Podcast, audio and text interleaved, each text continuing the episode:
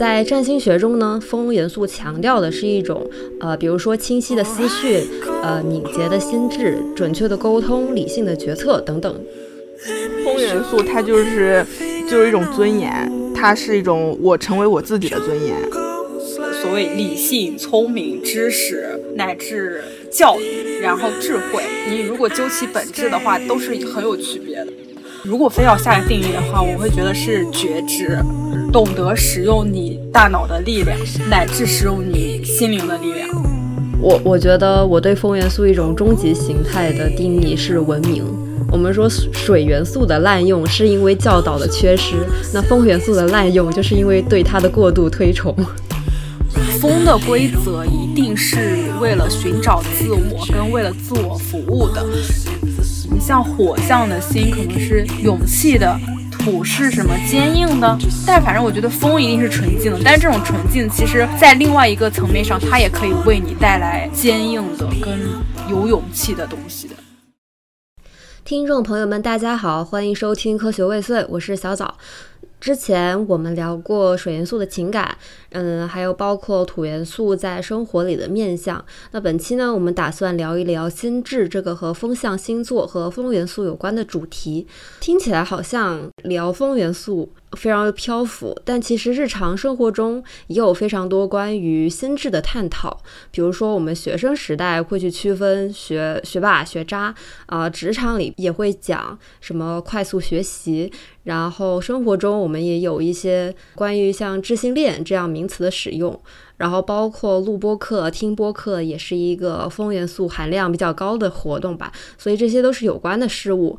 而且本台还有两位水平，所以想必这个话题有一些表达的空间。因为关于就是星座的那个学说里面，它有四个元素嘛，风、火、水、土。我们之前也讨论过水元素和土元素嘛，然后这一期就想来聊一聊风元素。然后我跟凡本身就我们两个都是风象星座，然后本身盘内的风元素的含量也比较高，所以想要在这一期和大家聊一聊关于风这件事情。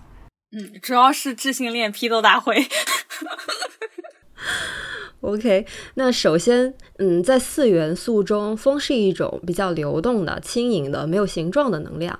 那比起它本身，它会更像是一种媒介或者介质的存在。所以呢，它在占星学中，呃，就会有传播和沟通的含义。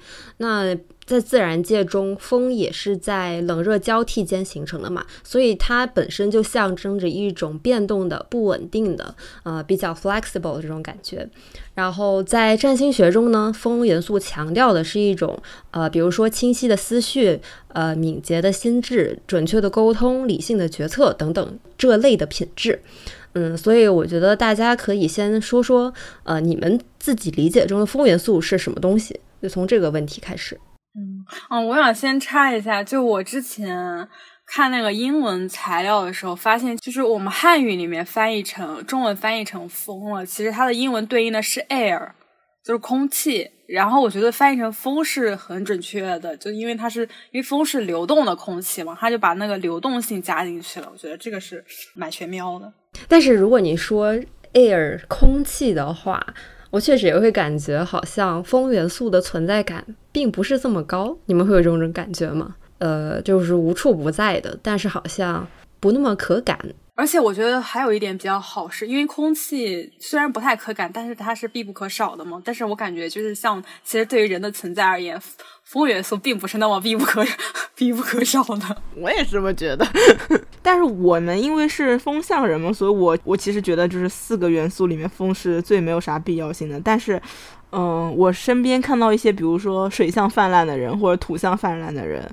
嗯，要么就是情感特别泛滥，要么整个人特别倔、特别轴那种情况的时候，我会觉得他们还蛮需要一点风的。然后你像我跟你说的那个，就是我身边有个水元素特别重的朋友，然后他经常谈恋爱，然后遇到恋爱中的失败和挫折嘛，然后他就会在小红书上买那种几百块钱或者几千块钱的那种情感课。天呐，并且他觉得是有用的，对，并且他觉得是有用的，这个是令我非常震惊了。我觉得这个东西它可能真的是看受众的，就我觉得可能是人在溺水的时候，他就想要去抓住这种浮木的这种感觉。那你们定义的风元素是一种什么东西呢？我原来的理解就是，我觉得风元素它就是就是一种尊严。它是一种我成为我自己的尊严。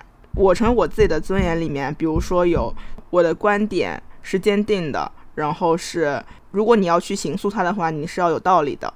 然后我做这个事情，嗯，是我自己所决策的。如果说要改变我的行为的话，也是需要他的逻辑的。我觉得就是一种我成为我自己的尊严。那你现在有发生什么想法的变化了？我现在我比较能理解，就是你以前说你觉得你希望你的形态是那种缸中脑，嗯，你也开始理解缸中脑了是吗？我开始理解这个东西了，但是我不是想要成为缸中脑，我是觉得我最近突然理解到，就是我在生活中过度的使用了我的大脑啊和思维，然后我很少的去使用我自己的身体，但我现在发现这是有弊端的。嗯，那我们后面会讲到这个事情。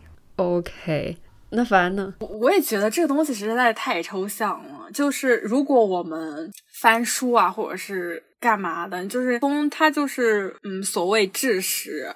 但是我觉得知识又是一个很很有迷惑性的概念。就什么是知识呢？是知识吗？中二。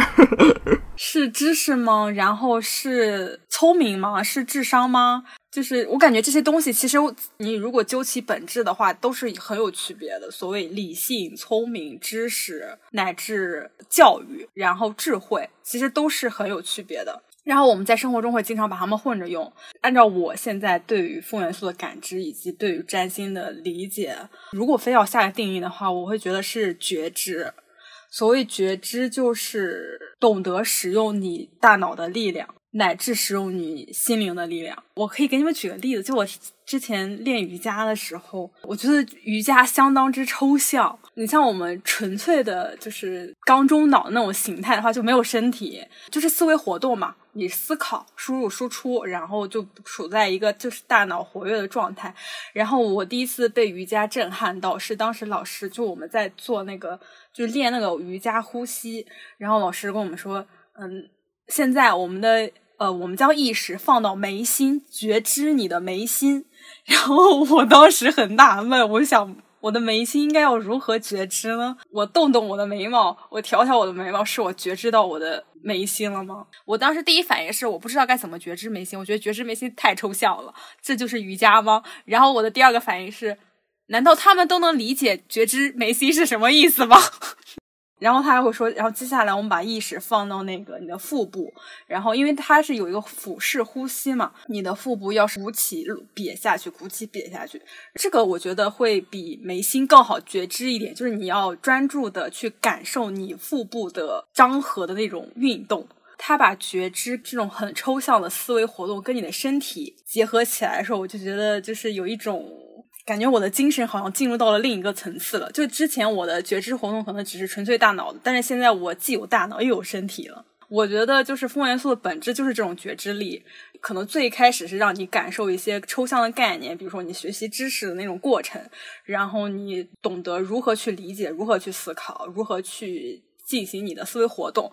但是其实它还有一个更灵性的层面，就是在于不仅觉知你的大脑，也要觉知你的身体。我我是觉得，对于风元素来说，身体是非常重的一个事情。呃，就是你不可以忘掉它。对对对对对，还挺神奇的哦。就是你们俩都在风元素提到了身体这个东西。我以前是，就是我的身体是非常的笨重的。嗯，我也是。我觉得对于像我们这种风元素很重的人，身体是首先会被忽略的一个维度。然后可能对于土元素重的人不需要意识，他很自然的他就带到身体了。但是对于风元素重的人而言，他可能就是首先略过了这种物质的或者是身体的维度，直接进入到了精神层面了。然后其实这个东西是很有弊端。你刚刚说，嗯，大家都对，比如说风元素的想象是智识或者智慧或者说智商，嗯，智慧这种东西，我突然明白了，就为什么大家会。在四个元素里面会比较反感风元素，或者觉得说这个元素它嗯没有那么的有必要性，就是因为它和这些词汇产生了连接，因为这些词汇本身并不中性，它看似是褒义的，但我觉得有的时候它会带着一些作恶或者说是贬义。就你比如说一个有智慧的一个有智慧的人，或者说是一个有知识的人，你不觉得这一个人一定是一个善的人？嗯，对对对对对，哦，所以我觉得可能用这些东西你和风去链接的话，这个是我不是很喜欢风的一个原因。哎，你说这个，我又想起来，就在我很小很小的，也也没有很小，反正青春期的时候吧。那个时候好像我是看王小波还是看谁啊？然后哪本书上面的就提到了，还是他的一个采访，嗯，提到了一个就是就是问题，说比如说聪明和善良，你应该选哪个啊？对。复元素人，我感觉如果在就中二期的时候，就很很容易就会选聪明。但是我觉得聪明和善良也不构成一个对立的东西啊。是，反正就是这种有点像电车题，就让你非要就是这这种品质，你选一个舍弃一个，然后什么之类的。我觉得就是在日常生活中，就是没有一些特殊语境的情况下，我们说一个人很聪明，一个人很理性，或者说呃一个人很有智慧。嗯，基本上还是一个偏褒义的这么一种东西吧。我的理解是这样子的，就是其实我们从小对风元素的教导和习得其实是更显性的。比如说我们在谈水元素的时候，我们就会说我们要需要更有意识的调动自己的情感能力，而这个东西很多都是我们需要后天去经历去学习。但是其实风元素的话，我感觉你从小，尤其是在一个东亚社会。其实大家就会希望你成为一个聪明的小孩嘛，然后所谓的聪明就是学习成绩好的小孩嘛，对吧？呃，在我们生活里，就是风元素其实是更凸显的。所以就是你们回想一下自己的成长历程，你们是通过什么东西来学习风元素的？我们不需要学习，我们只需要发掘。我也觉得，就对我来说，它是一个天生具有的东西。呃，然后我使用这一套东西对我来说是更轻松的。那你们会在你们生活中的什么场景去调动风元素呢？或者说它发挥的一些作用，具体的是什么？我觉得就是首先还是要明确一点，就是聪明这个东西它只能适合风元素，比如说有 link，但它不是风元素，对，它不是风元素，或者它无法代表风元素。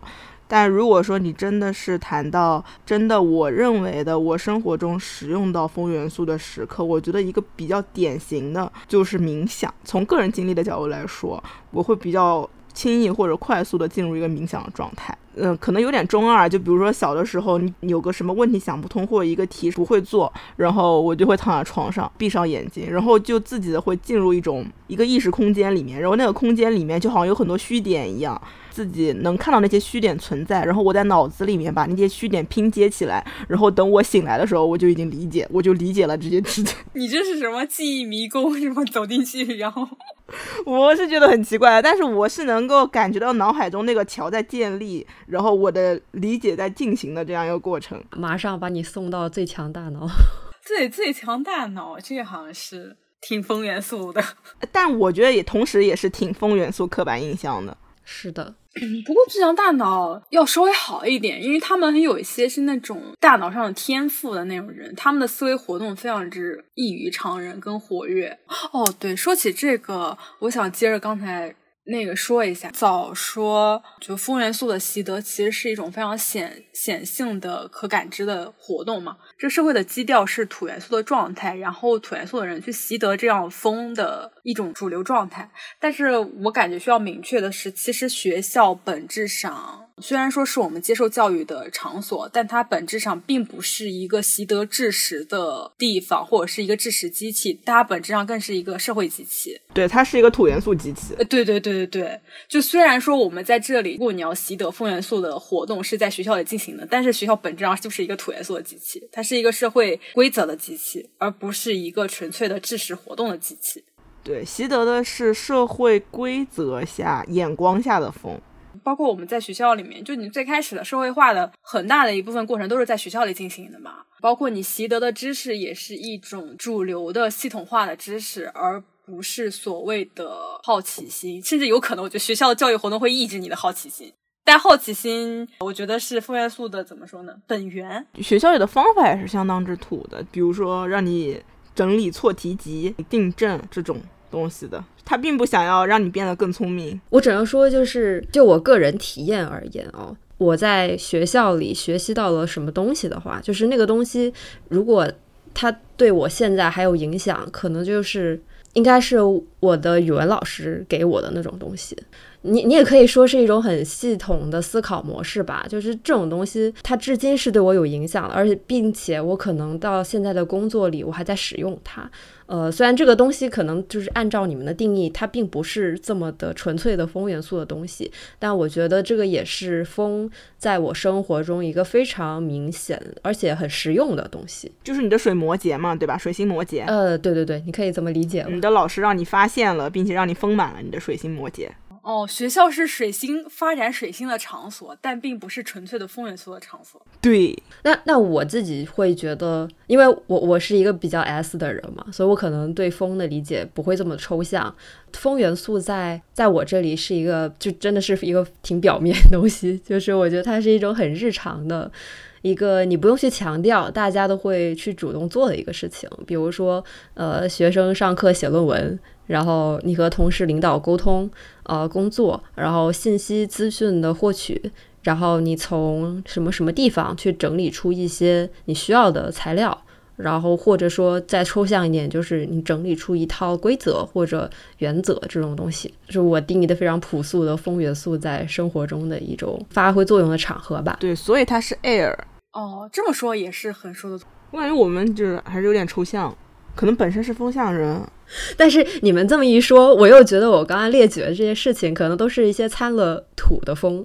哎，对，嗯，对对对对，这种区分是非常精细的，本质上的区分。但是我们如果是日常生活的话，可能就是很容易就是会混在一起，并且他们可能就是在人身上的体现就是会混在一起的。而且如果说这个社会是以土元素为基调和结果的话，那你的风必然也是以这个东西为导向的，所以就是也不可避免的去掺杂一些土的东西。就是如果你要在生活中使用的话。哦哦，它有点像，其实风反而是方法跟路径，然后土其实是你的目的。但对于我们风象人而言，风本身就是，嗯，就是一个目的跟你存在状态。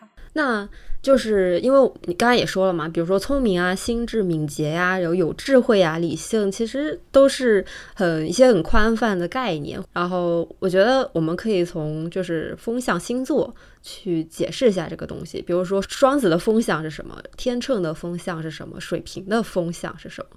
就是我刚刚说，我对风元素的理解是，就是你成为自己的尊严，或者说你成为自己的某种自尊，就是你成为你自己。其实这个说法是我总结，就是三个风象星座，然后总结出来的一个东西。因为我觉得双子、天秤和水瓶，他们一个是代表着三宫，一个是七宫，一个是十一宫嘛。我觉得他们其实都是在不同的话题里面。去成为自己，你比如说三宫就是纯粹的自己和自己相处，七宫就是你和他人相处，然后十一宫就是你在人群中相处，而这些相处的核心，你就是你在这些人当中，你去做你自己，好像也说得通。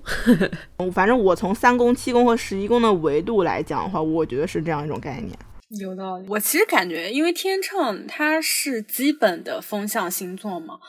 呃，而且就是加上七宫的这个东西，我觉得天秤的所代表的那种聪明跟风是更接近于一种经典的社会定义的聪明人的，或者说是理性吧，是一个体面的社会人，懂得权衡规则，就它有点像那种工具理性的意思，就是有一点很实用、稳重且理性的，然后懂得权衡、懂得取舍的那种聪明。那个什么明事理，知进退。哦，但是你没有发现哦，确实“势理”和“进退”两个词都是非常土象的概念了。你看那个“明事理”，“明”是风象，“事理”是土象，“知进退”“知”是风象，“进退”是土象，很有道理，我不得不说。双子的话，我不太能理解。就双子现在对我而言，还是属于一种概念上理解，但经验上不太熟悉的这么一种存在吧。我觉得双子是一个没有规则的状态，就是不要打扰我，成为我就好了。水瓶的聪明，我感觉它代表的有有一点奇怪。说到这个，你们你们知道那个规则怪谈吗？之前有一阵儿很爱看规则怪谈。规则怪谈其实就是因为规则是很土象的东西嘛，就比如说，比如说封校了之后，我学校会出台一二三四五六七。种规则，然后规则怪谈它其实就是也是会有一二三四五六七的规则，但这些规则是完全反常识的。就比如说有一个很有名的动物园规则怪谈，它里面就告诉你，请记住，大象的鼻子很长，呃，长颈鹿的脖子很长，狮子不会攻击你，动物园里没有兔子之类的，就这种介于常识和反常识之间的东西。然后我们要告诉你，苹果不可以吃，但梨可以吃。苹果是红色的圆形水果。然后，如果你遇到了不是红色圆形水果的人，呃，水果的这种苹果，请无视它，就之类的这样的。就是我感觉规则怪谈就很像水瓶座会搞出来的玩意儿，推翻了原有社会的规则，然后重新制定了一系列的规则。但是这个世界必须要有规则存存在，你不可以违逆规则。如果你违逆了规则，你就会发生很可怕的事情。水瓶就是制造规则的暴君，是吗？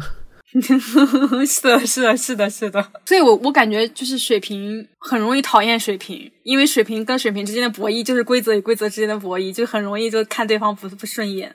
就凭什么是你建立的这套规则，不是我的规则，是吗？就突然想到我前段时间跟你们说的那个，就是我觉得风象星座之间的关系，就是我看对方多傻逼，料对方见我应如是。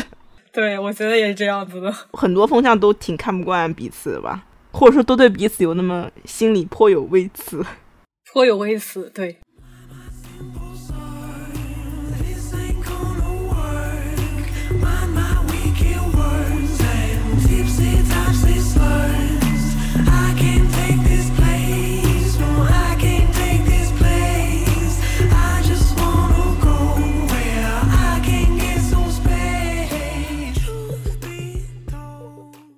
我们说所有的元素都要讲求平衡嘛。那水元素泛滥可能就是一些情绪管理啊和控制的问题；土元素泛滥会让人特别的固执和不懂变通；那火元素泛滥可能是那种行事不加思考、非常冲动的性格。但是我们好像很少说风元素泛滥会怎么样，或者说对它有一些呃比较负面的评价。嗯，顶多你会想起像。那个《生活大爆炸》里希尔顿那种那样的人，然后你可能还觉得还有一点萌点什么的，然后在实际上呢，嗯，很多人也会觉得人越聪明肯定是越好的嘛，然后可能整个社会基于对土的追求，可能他们也对理性有着那种就是认可吧。但是这在很多场景中其实也会出现问题。我们在聊做爹的那一期前提过一下风元素的一些爹味儿，所以呢，就是在这里先给大家一个吐槽的时间，可以说说就是你们身边的人在日常生活中对风元素滥用的例子或者表现。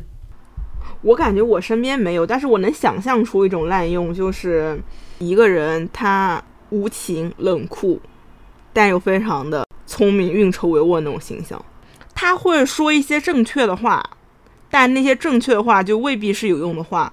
他那个正确可能是一种客观上的正确，但是，呃，比如说有的时候人需要的不是这种客观上的正确。比如说我在和另外一个人倾诉的时候，我需要的获得的是情感支持，而不是你。比如说我们俩之间关系出了什么问题，他告诉我这一块是你做错了，或者说这一块你需要改进。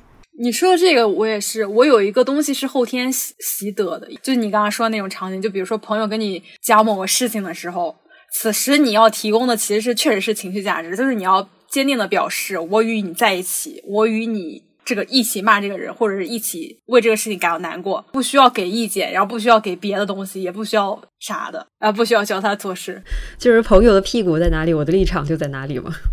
对对对对对对对对对对，是这样子的。我觉得就是，比如说，我们说水元素的滥用是因为教导的缺失，那风元素的滥用就是因为对它的过度推崇、过度教导。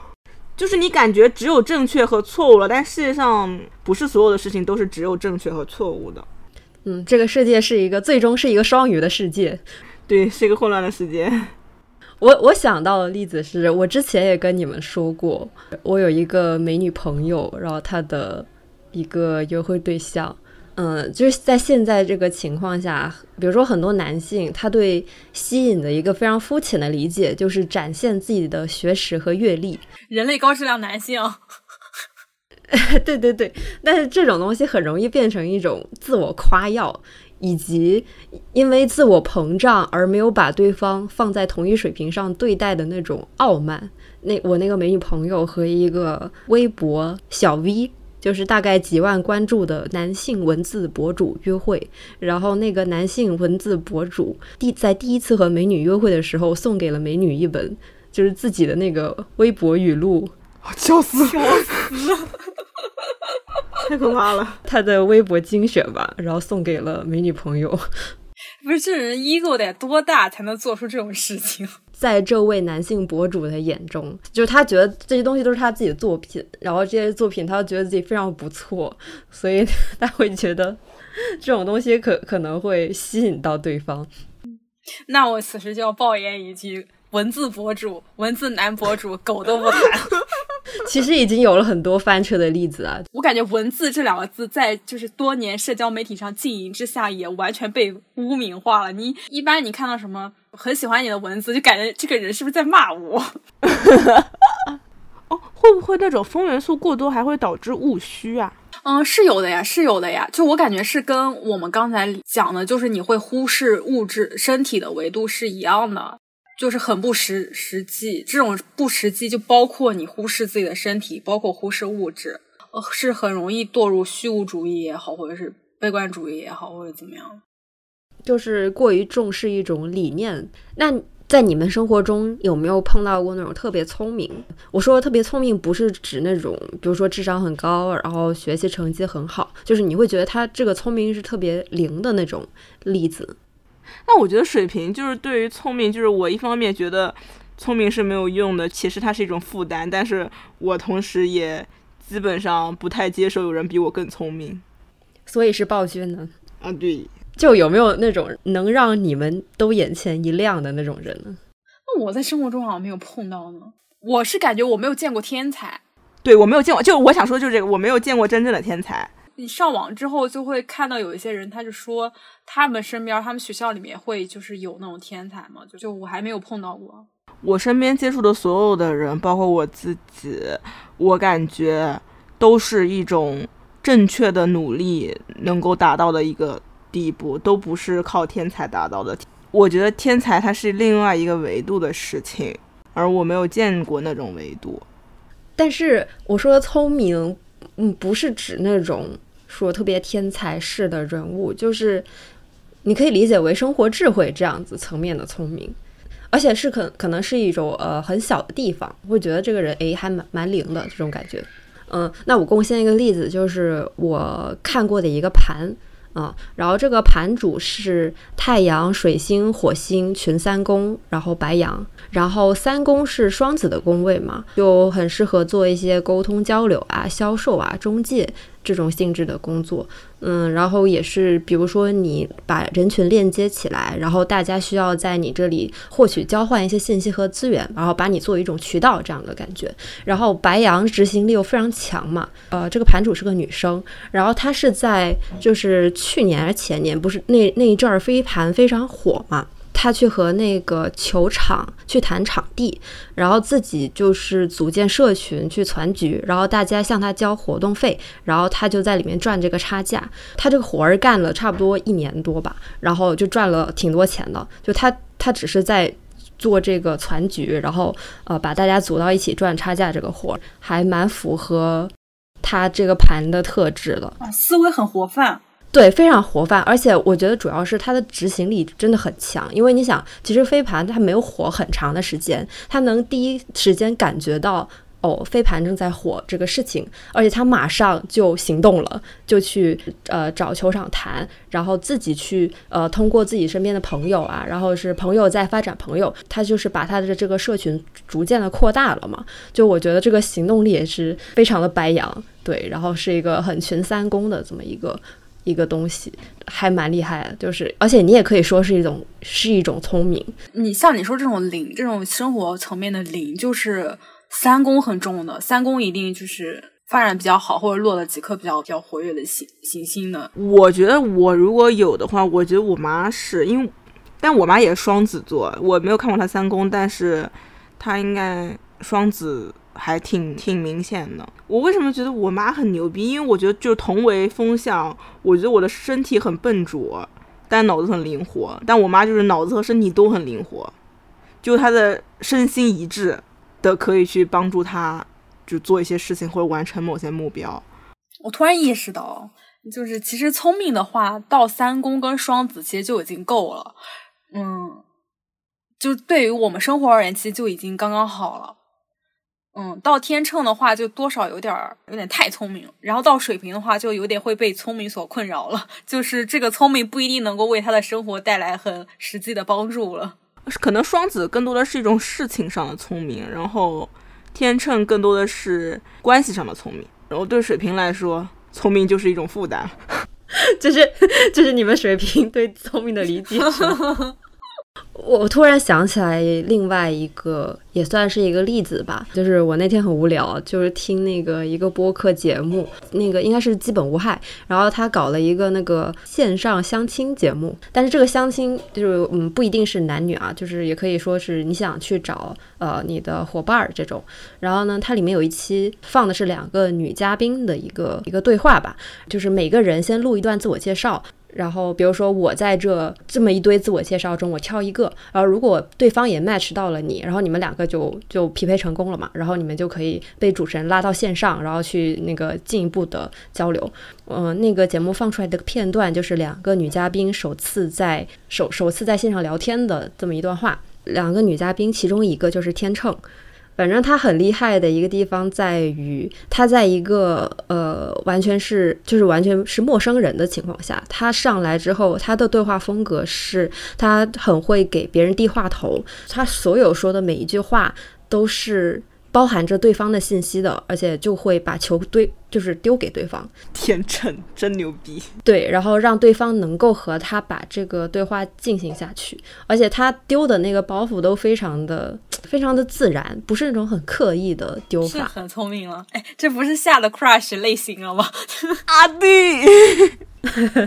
那一期应该也是把它当做一个社交的正面典型，大家赞扬了一番。我听的时候就觉得这个秤的感觉非常非常之明显。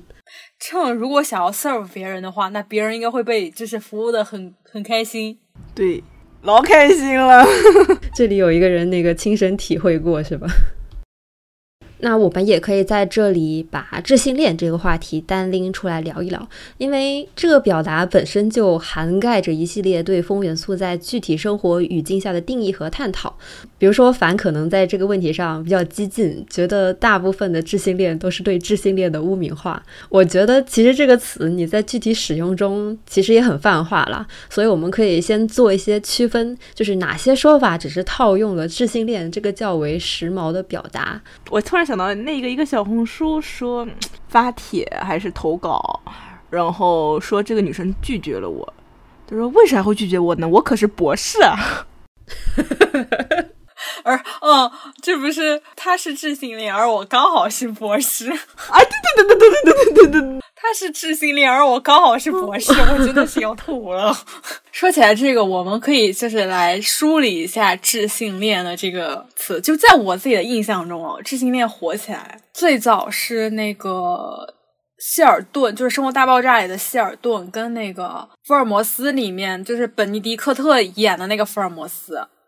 然后那个时候流行一句话叫 “smartest new sexy”，知识是最新的性感。就然后你像谢尔顿跟他那个本尼科特演的那个福尔摩斯的形象，都是有一种非常非常之之聪明，然后掌握非常非常多知识，但是两个人都生活经验很不足，然后。有一点刻意的，就是把所谓理性跟感性，或者是所谓理性跟浪漫分割开来的那种，然后再到后来，感觉知性恋就是这个词沉寂了一段时间，最近又开始在网络上面兴起，然后它已经完全变成另外一种样子了。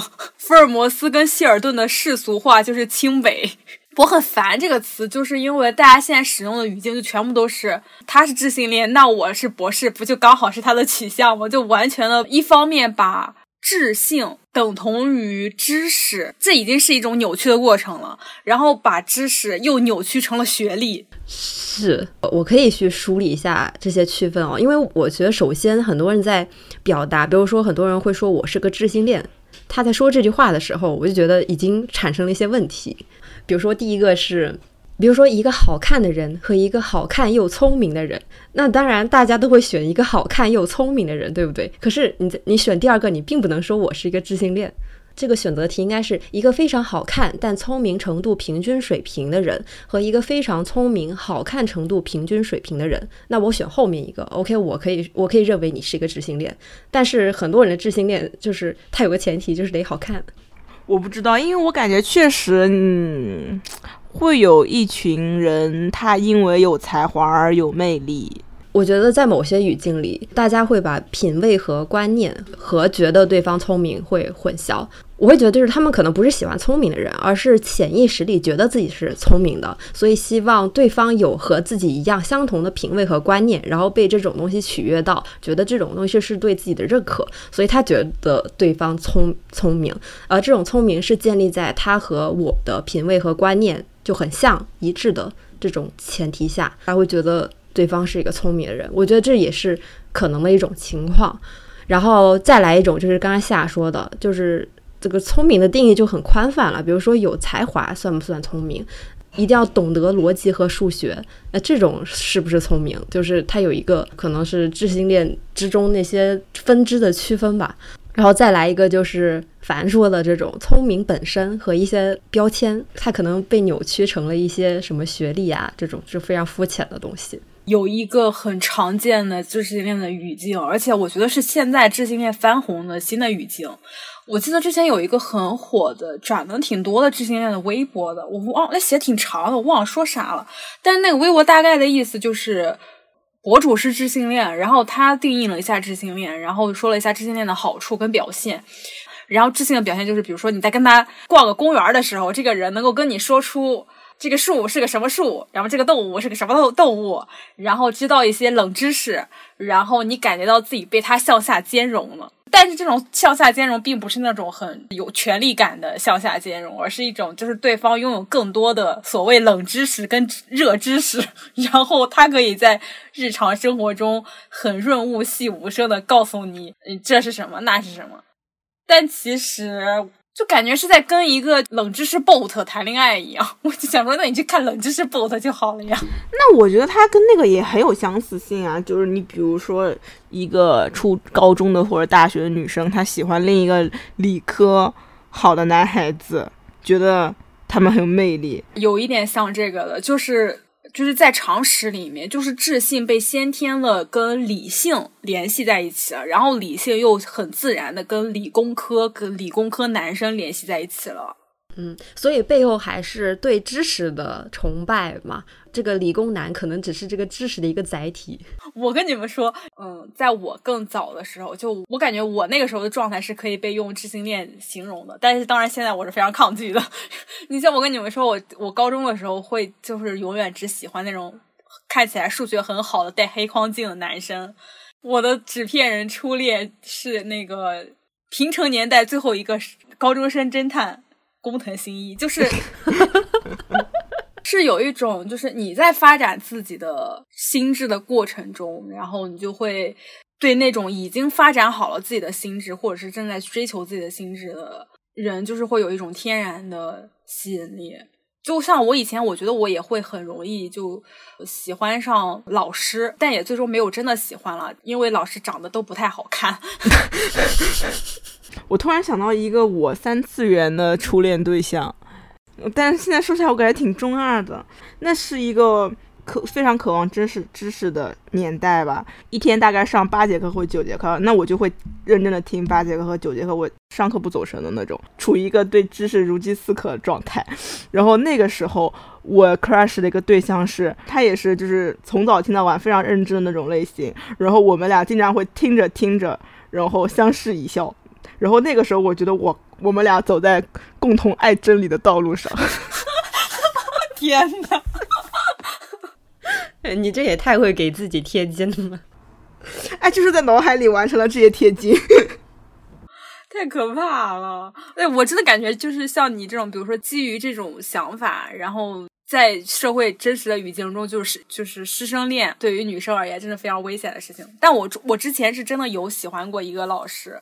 然后那个老师当时还结婚了，我这甚至觉得他就是下完课，比如说去那个树底下抽根烟，我当时觉得我靠巨帅，这也太帅老性感了。尤其是你在上完他的课之后，接受了他对于你知识上的点拨，对洗礼。然后人家出去抽了根烟，我以前也会觉得抽烟的男的很帅，但是后来这个老师他变丑了。嗯，那只能说确实是知识，或者说超过于你的知识是构成一个人的魅力的一个方面吧。嗯，是的，而且我感觉就是像男老师，如果他如果有目的想要去吸引女学生的话，就是真是一勾一个准儿，我感觉。不用说男老师，我跟你们说个新鲜出炉的例子。我知道的一个男生吧，现在已经反正三三十左右吧，然后是清华博士毕业的，然后呢，现在是在一个厂里当工程师，然后 title 可能也是比较高的那种类型。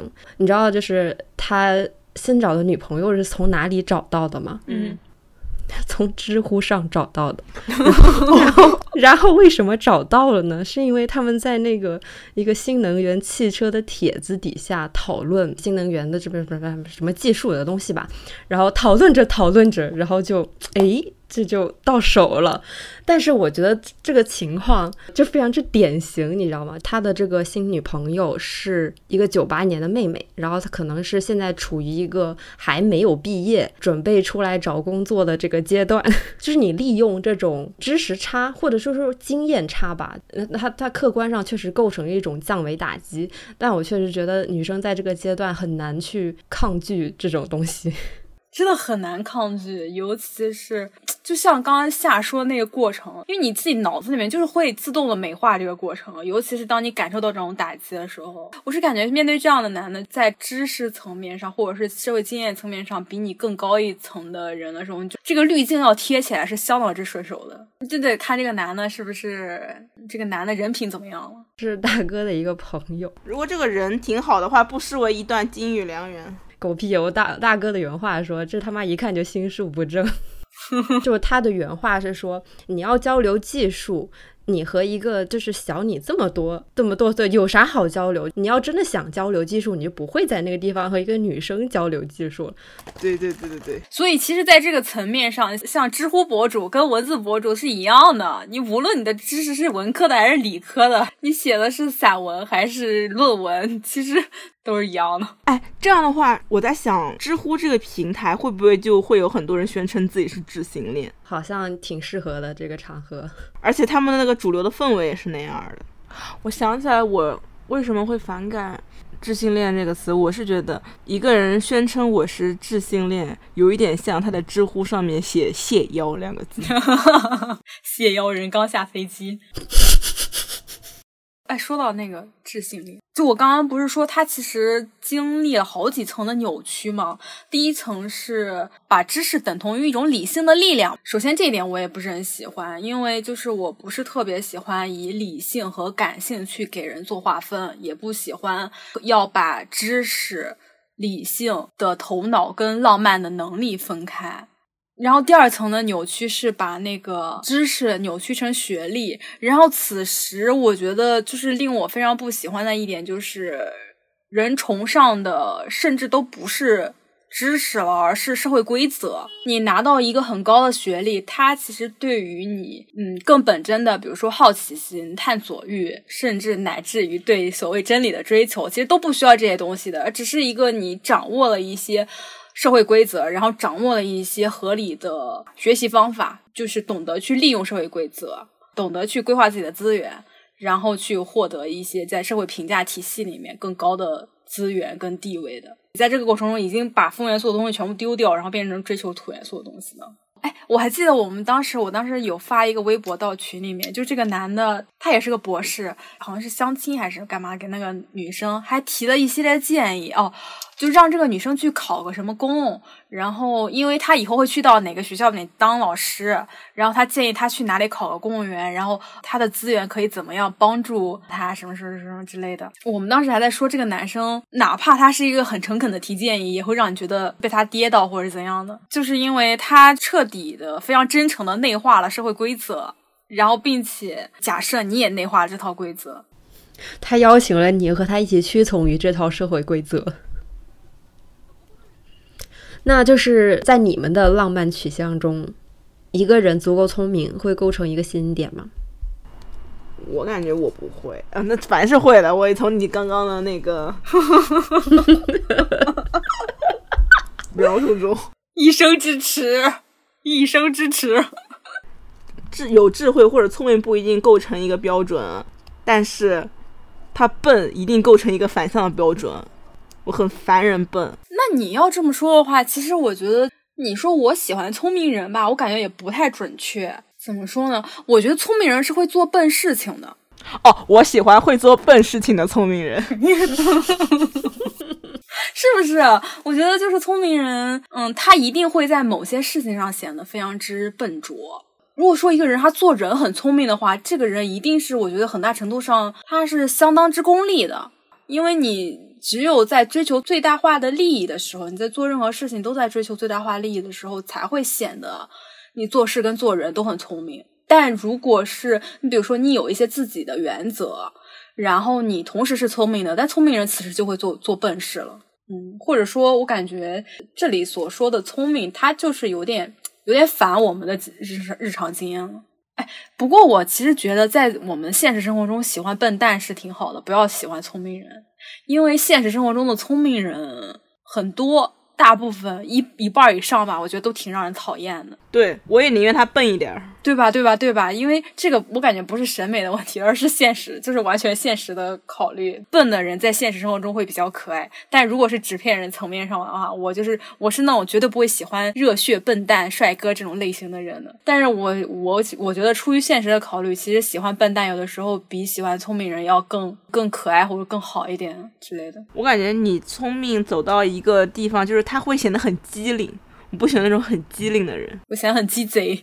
对，因为现实生活中你要去获得聪明，或者是你要去展现你的聪明，这个人他一定有社会化的还不错。但社会化的还不错吧，就已经能对这个人就是有点警惕了。对对对对，就比如说是像在社会公共议题里面，他有一些聪明人，他就很很能发表观点嘛。这种发表观点对我是构不成吸引力的。我宁愿他们在一些社会议题中，比如说他不关，甚至都不关心社会议题，只爱上网看看猫猫，我觉得都 OK。也比他在一些社会议题中发表让我生气的意见更更更更那个。对，一个聪明人大概率会发表让人生气的意见。对对对，但是一个笨蛋，一个闭嘴的笨蛋，就对着猫猫傻笑，就还要更可爱一点。对，说不定还朴素善良一点。嗯嗯。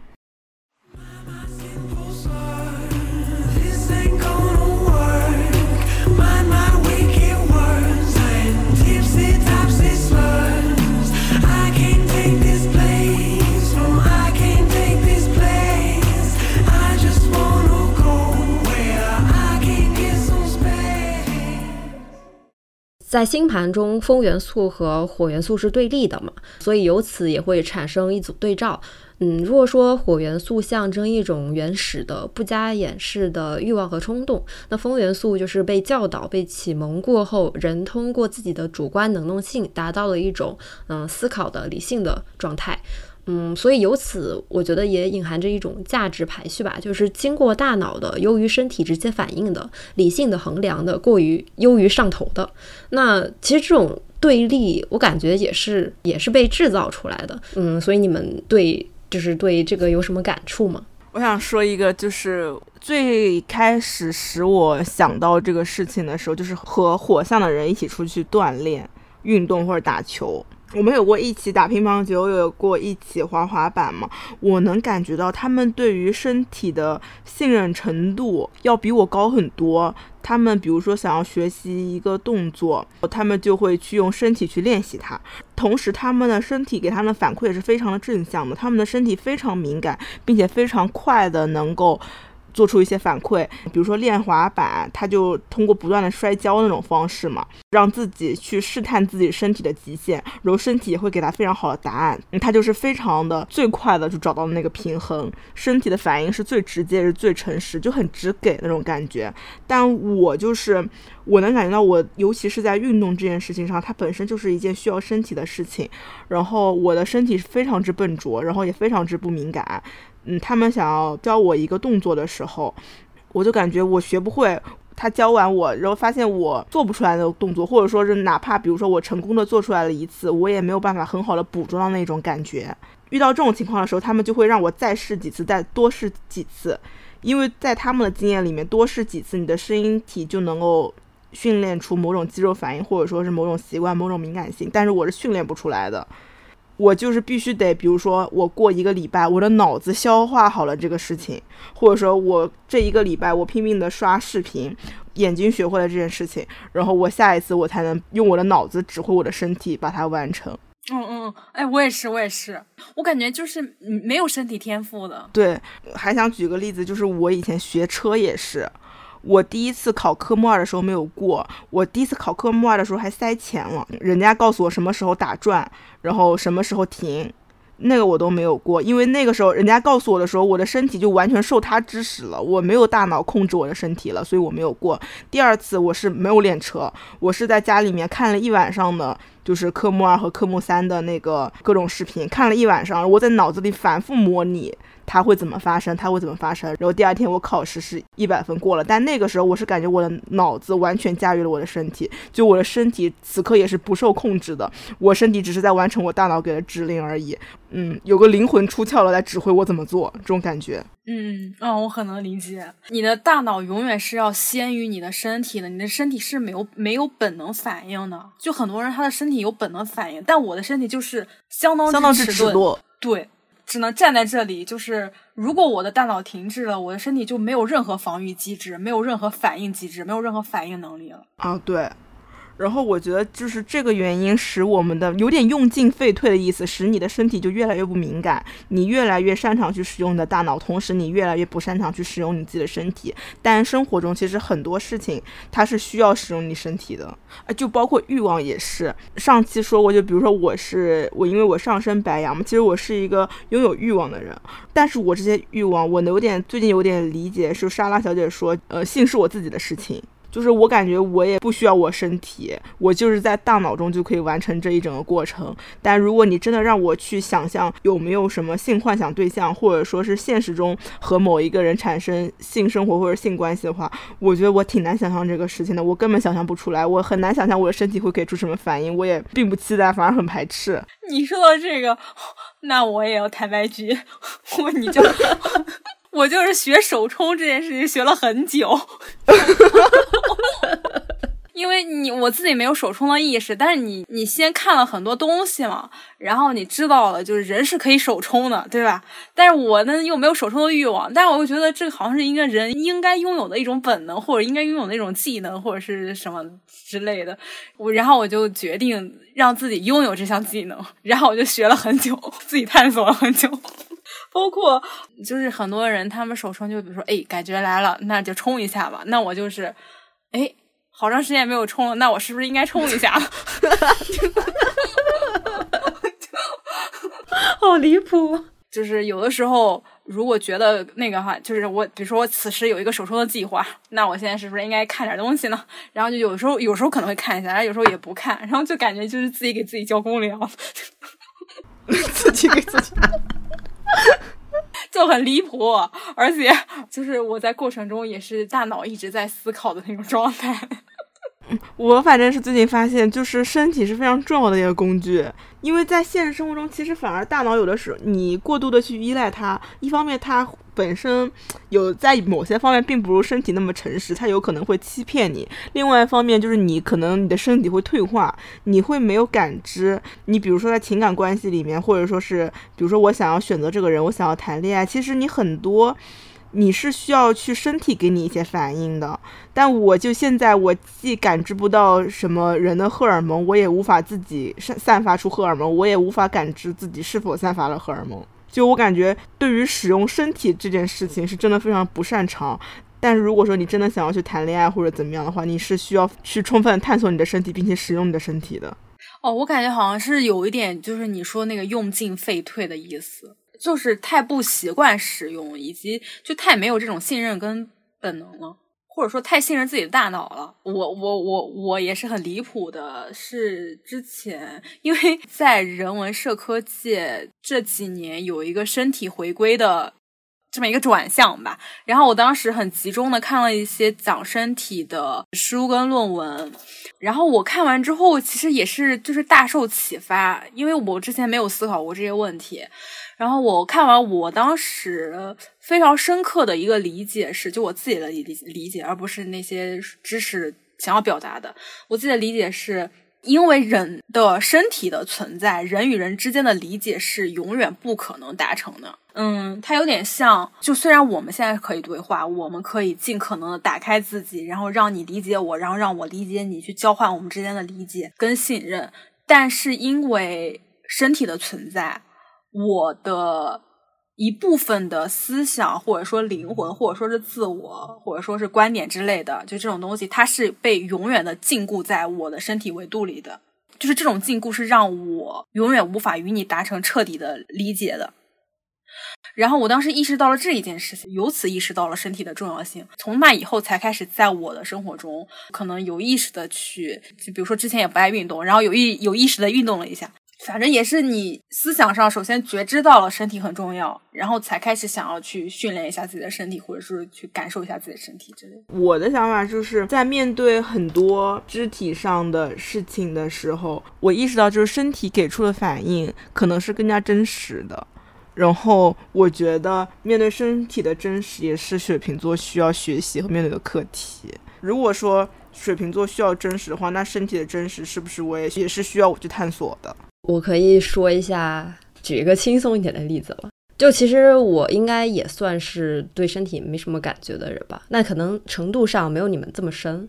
我觉得我对身体的觉知也是。嗯，我在建立亲密关系之后，我才发现了这个东西。在我对亲密关系只有设想的阶段，那我的理想状态是我应该比较频繁的和伴侣有非常深入的长时间的沟通，然后以及我现在的关系里，最初我被吸引的也是一些非常抽象的品质，身体外表上的吸引。为零，甚至是负的。但我我现在的状态，其实我也很少和伴侣有那种很长时间的、很深入的沟通，基本上都是一些非常点状的生活里的分享。但我觉得，就是构成我对这这段关系满意度还比较高的很重要的一个原因是。就是身体上的接触这个事情上，呃，对现在的我来说也是很重要的。就你躺在床上，把对方当成一只猫狂撸的那种状态，是在这个过程中你不用想什么东西，大脑完全是空白的、放空了，你所有的感觉就是那种。呃，皮肤和皮肤之间接触的感觉，就是那种东西，你会让你觉得非常的快乐。那个时刻，你就只用享受这种快乐。呃，你的大脑是完全就是那种被一团云包裹住的那种感觉，就是什么都没有，但是又很柔软、很轻松那种感觉。以及我现在对一宫和七宫的理解是，比如说。你从一宫到七宫，是从只有自我到接纳对方的自我，然后你去走向一个整体这样一个过程嘛？那你可能进入一段关系里，你要从七宫走回到一宫，就是你可能就是我说的那种，你可能就退行到了一种初始状态。我觉得是有这么一个循环的东西在关系里的。我最近越发感觉到这种感觉强烈，是我去健身了，然后有拥有健身教练的健身是一个比较私人的事情，就是他会评价你的身体，然后他也会触碰到你的身体，你也会和他讨论你的身体，和别人讨论我的身体这件事情本身就有一点 out of my range 这种事情了。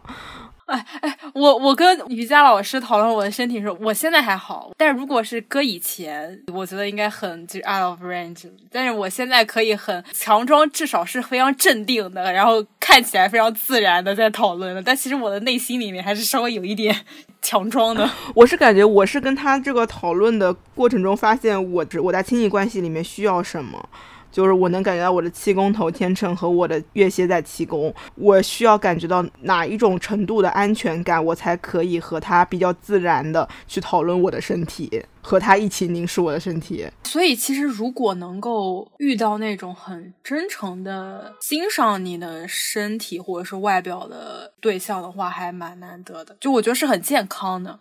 嗯哦，我想起来一个，就我之前不是有跟你们讲过，当我无法判断我目前的生活状态跟我的选择的时候，我就最后其实是选择相信自己的身体。但我现在想，其实那个那种身体上的反应是非常之滞后的，我要等待我的身体给我信号，就像我之前说，我有阵儿很很经常哭，并且我不知道我为我为什么会哭。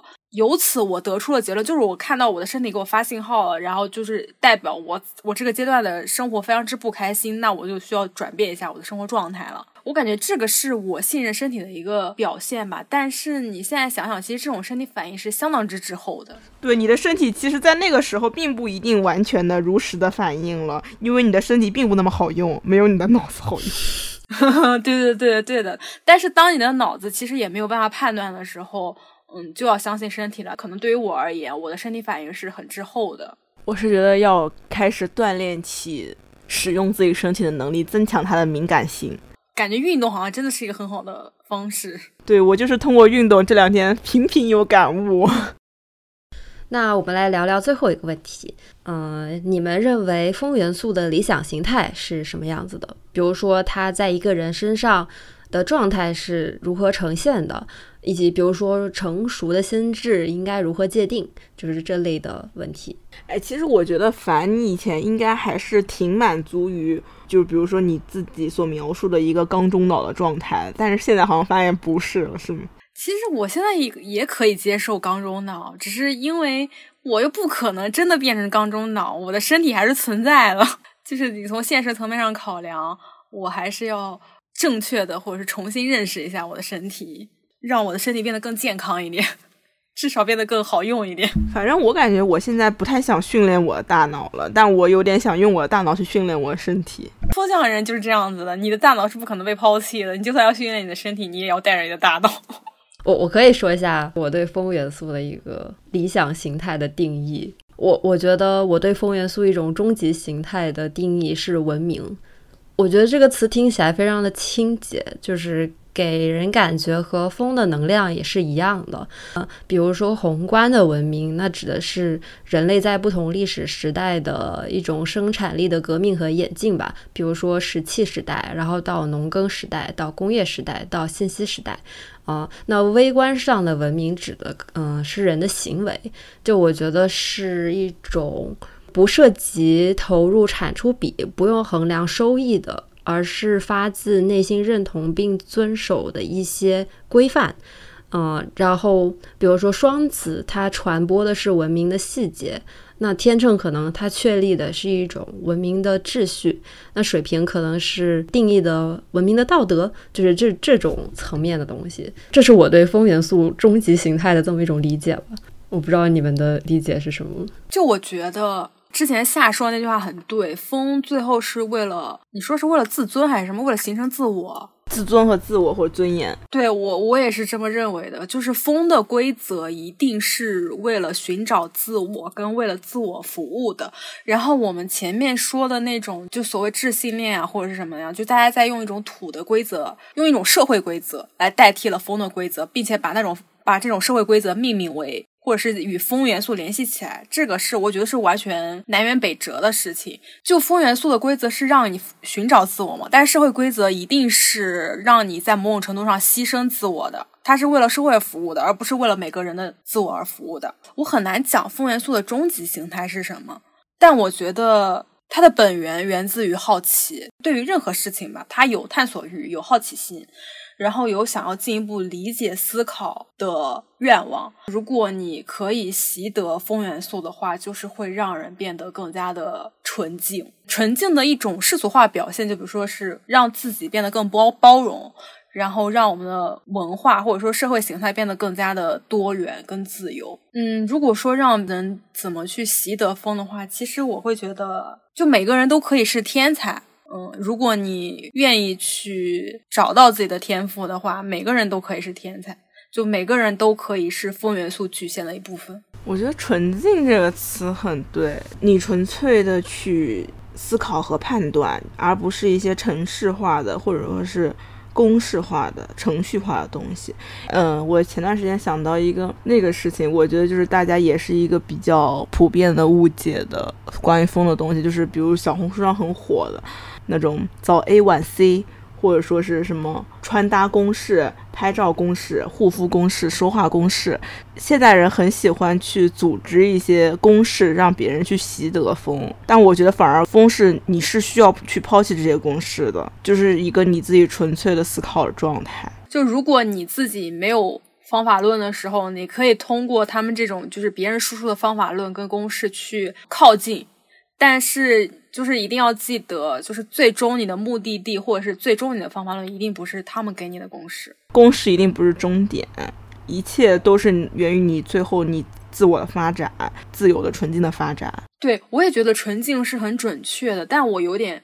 不知道该怎么解释这个纯净，就没有外面的添加剂吧？我理解是，你这时候你所反映的、表达的都是你的真实的，而不是构建的。嗯嗯嗯嗯嗯嗯嗯嗯，是不要有添加剂，心也是纯净的。因为我觉得，比如说你像火象的心，可能是勇气的；土是什么坚硬的。但是反正我觉得风一定是纯净的，但是这种纯净，其实在另外一个层面上，它也可以为你带来坚硬的跟。有勇气的东西的，但是它一定是因为它是纯净的。